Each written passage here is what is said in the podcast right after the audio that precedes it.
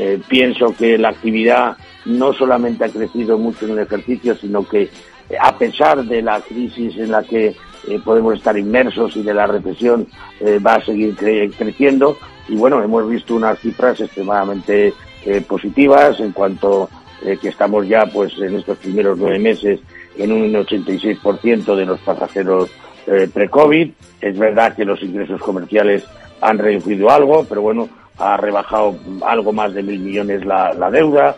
Eh, la caja es muy importante, 4.500 y pico millones, y yo creo que con los proyectos que tiene, que serán quizás más lentos de los que ha anunciado, la compañía puede crecer de forma muy significativa. Muy bien, pues AENA como idea de inversión en el Minuto de Oro, con don Álvaro Blasco, director de ATL Capital. Gracias, don Álvaro. Buen jueves. Igualmente, buenos días.